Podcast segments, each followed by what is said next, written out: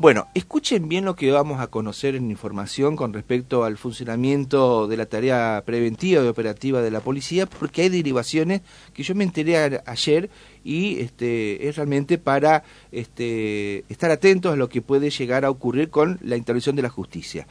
Eh, se han ampliado los operativos de control urbano en la ciudad de Paraná, se han reforzado para tratar de contrarrestar los hechos delictivos, para dar mayor tranquilidad y por eso es que ustedes verán en distintas zonas de Paraná más movimientos de uniformados controlando vehículos, controlando las motos, este, estando parados en algunos lugares determinados donde se avisan de que hubo hechos delictivos. Bueno, eh, esos operativos están coordinados por la División de, Seguridad Bancaria de la Policía de Entre Ríos y vamos a conversar a continuación con el responsable de esta división, el comisario Mariano Martín, que tiene la gentileza de atendernos. Pero también queremos conocer algunas de esas derivaciones de los operativos, eh, que son normales y rutinarios, sino que ahora tienen un poco de mayor robustez, hay mayor eh, cantidad de uniformados, de medios en las calles, y eso está bien, si para llegar tranquilidad. Pero también lo que han descubierto es interesante que nos va a contar él.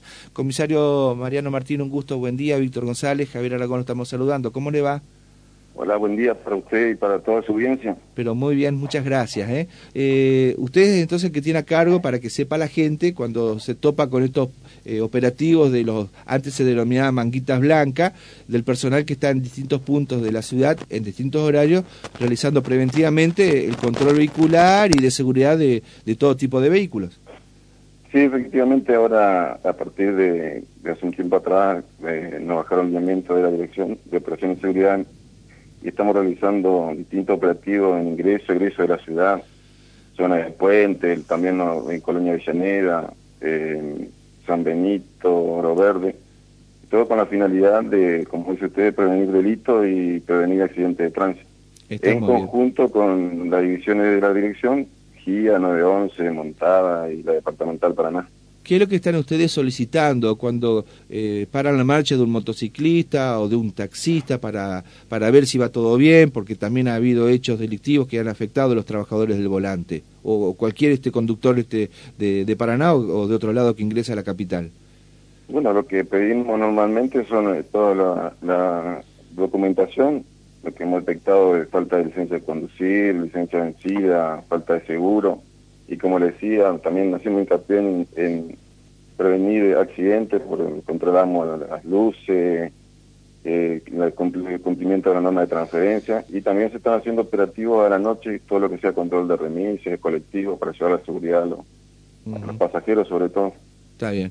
Eh, ¿Cuáles son los operativos? ¿En qué zona? ¿Son este puntos fijos o los van rotando? No, no, no son constantemente, nos estamos rotando.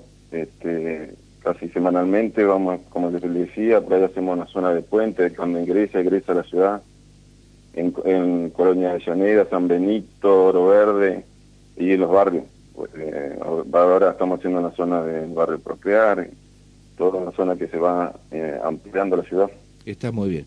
De esos operativos, este comisario, ustedes, eh, me había enterado yo, descubrieron una serie de, continua de eh, localizaciones de, por ejemplo, eh, carnets que no estaban habilitados, carnet trucho diríamos. Eso un poco me parece que le llamó la atención y dieron intervención a la justicia. Sí, efectivamente. Hemos detectado estos últimos días más de 20 licencias de conducir, y como dice usted, denominadas truchas, las cuales la gente las obtiene, las obtenía supuestamente a través de, la, de una red social y que luego son una vez abonada se le llegaba a su domicilio por motomandado, abonando entre 20 y 30 mil pesos por cada uno. Claro, usted tiene mucha experiencia porque usted trabajó en seguridad vial. No, cualquier mortal que necesita renovar el carnet de conducir tiene que ir a la municipalidad, tiene que sacar turno, tiene que pagar la multa si tiene alguna cuestión atrasada en el juzgado de faltas. Y entonces acá, a través de una eh, de un Facebook, eh, se contactaban con alguien ahí, supuestamente que podría ser de la municipalidad, pagaban y ya le daban el, carnet. Claro, eso que quería aclarar, que, también, si bien el que hace la licencia trucha está cometiendo un delito, el que la adquiere también. Claro. Acá nosotros la, todas las licencias que detectamos se judicializaron y están imputados por el delito de falsificación de documentos públicos, lo que lleva. Claro, claro, porque esa persona ha pagado algo sabiendo de que era que no estaba, eh, no, era legal, no, no, estaba en curso y no había hecho los, trámites normales. Claro, aparte de, no pagar los sellados y todo eso, también está evadiendo el examen práctico de manejo y el psicofísico, que es muy importante. Inclusive hemos detectado personas de avanzada edad que tenían el signo evidente de, no estar en condiciones físicas de manejar y tenían el carnet. Ajá. Ah, mira. Ajá. ¿Y eran todos carnets expendidos por la Municipalidad de Paraná? No, tienen signo evidente, difieren de los de los de los de los verdaderos, digamos. Ajá. Evidentemente no no no son los mismos de la municipalidad pueden ser, no, yo, a mí no me consta que salen de la municipalidad de Paraná, es cuestión de perfeccionarlo un poco nomás, pero difieren mucho de los originales. Y en función de que fueron 20 casos, perdón, en primer lugar, eh, ¿fueron motociclistas este, o propietarios de vehículos? No, las dos cosas, vehículo y motociclista. Vehículo y, motociclista. ¿Y ustedes eh, piensan que hay una organización detrás de esto? No sé si una organización, pero sí están se están viendo mucho y en poco en poco tiempo, yo estoy hablando de 10 días atrás, 15. Eh, ¿Y la zona en la, que detectan es la misma o son distintas zonas de la ciudad? Y hay bastante en la zona de, sí, en zona de, nosotros hacemos operativo como le decían, ingreso al puente, sí, en zona de, la mayoría en el barrio San Agustín, hemos detectado. Y, dígame, ¿ustedes eso avisaron a, la justicia para que se siga la investigación y se establezca el origen de todo esto? todos judicializados, están todos los, Inclusive nos juntamos en varias oportunidades con la gente de la Secretaría Legal y Técnica del municipio. Hemos tenido varias reuniones y con los tres jueces de falta también de la municipalidad con el fin de también de ellos están, están interesados en investigarse en un caso también como hicieron ustedes, puede salir de ahí de la municipalidad, pero a mí no me consta eso. Está muy bien. Y usted decía el origen, o por lo menos lo que ustedes lograron ahí este, eh, aclarar en parte, es como que esto se hacía a través de las redes sociales y los pagos a través de esto del Mercado Pago, algunas de estas cuestiones. Sí, efectivamente, por el Mercado Pago y después se lo acercaba a, un motomandado. Qué bárbaro. La verdad que nos, nos asombra lo que está comentando, comisario sí, sí. Imagino que usted está más sorprendido que nosotros.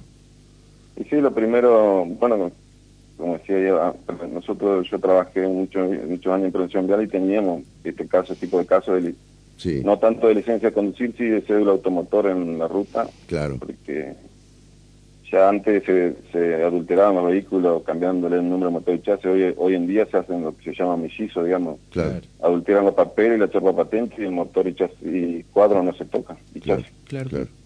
Eh, bueno, y otra de las derivaciones que tienen estos operativos que ustedes están este, reforzando en Paraná, no solamente que han detectado estos carnet truchos, diríamos que están viendo el origen, sino que también este, ya no saben dónde meter las motos. el galpón este del Promín que estaba ahí en Bajada Grande está repleto. No se puede avanzar con el proceso de compactación eh, que se había dispuesto, no sé si la policía, el municipio u otro organismo público para tratar de, eh, de, sacar esa cantidad de, de motovehículos que están secuestrados. Sí, ya prácticamente no. El depósito depende de 911 y en Promín está, hay más de 7.000 motos que, que están a la espera de ser compactadas, no, no, prácticamente no hay lugar donde dejar las motos. 7.000 motos. ¿Y de qué tiempo data eso más o menos? Si sí, de 2014. ¿Y no las han pasado a retirar? ¿No han pagado la multa o se establece de que, son robadas? Están, están, prácticamente para compactarlas, la mayoría no sirve, no sirven ya esas motos. Claro. Pero tiene su trámite burocrático que yo tengo entendido que la, municipal, la municipalidad y la parte de la policía están interesados en, en realizar la compactación, pero lleva su tiempo. Claro, eh, claro, eh, porque se destruye un, motovehículo y eso tiene que ser este asentado en un acta, ser notificada a la justicia, el registro eh, de, automotor. Eso justamente lleva su tiempo. Ajá, siete mil motos tienen. Y entonces, ¿qué hacen por cuando secuestran una moto? No, a medida que, por eso, a medida que, que van entrando, van saliendo algunas, nada más, pero prácticamente después también están llevando en el depósito de, de la picada, que también está prácticamente repleto. Eso depende de la departamental Paraná. Claro. ¿Y ahí cuántas motos tienen? No, ahí la verdad es que no sabría. Sí.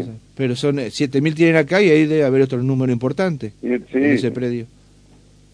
Qué bárbaro. 3.000, 4.000, Bueno, y con el tema de la seguridad, porque siempre se habló que las motos, al estar este eh, guardadas ahí, eh, con el paso del tiempo, muchas tienen combustible, eh, ¿no hay un peligro inminente de que algo pueda pasar? Y sí, evidentemente sí, igual que, el, interés de la policía es sacar esas, esas motos con el tema de también se está realizando una contaminación ambiental ahí claro. prácticamente. Exactamente. De parte de la policía tiene un, tiene un gran interés en sacar esas motos, en compactarlas y sacarlas justamente por eso y aparte, como dice usted, porque están en constante peligro de, de, una explosión o algo así. Está bien. Eh, Mariano, para ir terminando, eh, bueno, la recomendación para la población, para cuando tenga que salir en la moto, en un vehículo, para cuando tenga que cruzar algún control de seguridad bancaria, ¿qué es lo que se sugiere de parte de ustedes? Bueno, que tenga la documentación del vehículo, eh, carnet, licencia y seguro, eh, los cascos según la cantidad de ocupante, las luces, espejo retrovisor. Y después, como decimos siempre, si tiene todo en regla, no, no tendría que tener ningún inconveniente para, para circular ni, ni, enojarse por ahí con la policía, con los controles. Los controles, eh, nosotros, como, dice, como decía, nosotros estamos ahora haciendo hincapié a la seguridad no tanto la infracción, ni quitar una moto, como, como decía, prácticamente no tenemos ni lugar de llevar una moto, no, es nuestra intención sacar la moto, yo sé que hay la gente mucha trabajando, gente, pero también prevenimos el delito en el control de las motos porque están utilizando mucho, mucho, mucho la moto para realizar el delito arrebato y asalto a mano armada, y que si lo dejamos de realizar, está comprobado que esos tipos de delitos surgen nuevamente. Está muy bien. ¿eh? La última consulta con respecto a los carnet trucho, comisario. Usted decía que había 20, no sé cuántas personas más o menos, ellas fueron denunciadas y fueron imputadas. ¿Y han logrado más o menos establecer eh, el, el, origen de dónde se emitía eso, más allá de que hay una situación de que era a través de las redes sociales? Eh, eso tan, tan, no le puedo expresar mucho porque está en la tarea investigativa, pero están encaminados bastante bien. Pero es de acá de Paraná, de, de, adentro de la ciudad de Paraná. Sí, sí, sí. ¿Y puede tener algún vínculo con algún organismo público? No, no, la verdad que no me consta. Eh, la tarea investigativa la hace la Fiscalía y con la parte de investigación. ¿Todos de Paraná? ¿Ninguno de otro de otra jurisdicción, este comisario? No, no, la verdad que no sé. Si de otra jurisdicción no sé de Paraná. digo, digo si el carnet, este, eh, eh, digamos, eh, trucho que, ustedes descubrieron, decía Municipalidad de Paraná. Ah, sí, sí. Todos. no decía Municipalidad de Nogoyá, por ejemplo. o, otros municipios. O Villaguay. No, no, no, Paraná. Nosotros de Paraná, pero cuando hicimos la reunión con la Secretaría Legal y Técnica del municipio, surgió que también en otras localidades había, había pasado lo mismo. Ah, Ah, es más grande entonces el, el, tema acá, ¿eh? Y por 30 mil pesos. que no me acuerdo. Es decir, algunos 20, 25 y 30 mil pesos. Bueno. Eh, comisario, gracias por habernos atendido por todos estos datos y sobre todo para que sepa la gente de que ustedes están este eh, como siempre, pero han reforzado los operativos en distintos lugares y si alguien quiere acercarse, hacer alguna consulta, eh, por supuesto lo puede hacer tranquilamente para aportar algún dato, porque ustedes son una especie como de comisaría móvil que está están transitando por distintos puntos de la ciudad. Sí, efectivamente, no hay problema. Cuando quieran se pueden acercar a la, a central o a los operativos mismo, no hay problema. Está muy bien. ¿eh? Gracias, comisario. Fuerte abrazo. Muy atento. ¿eh? La palabra del jefe de la división bancaria. ¿Eh? con algunos temas que teníamos puntuales, pero este de los carnet truchos,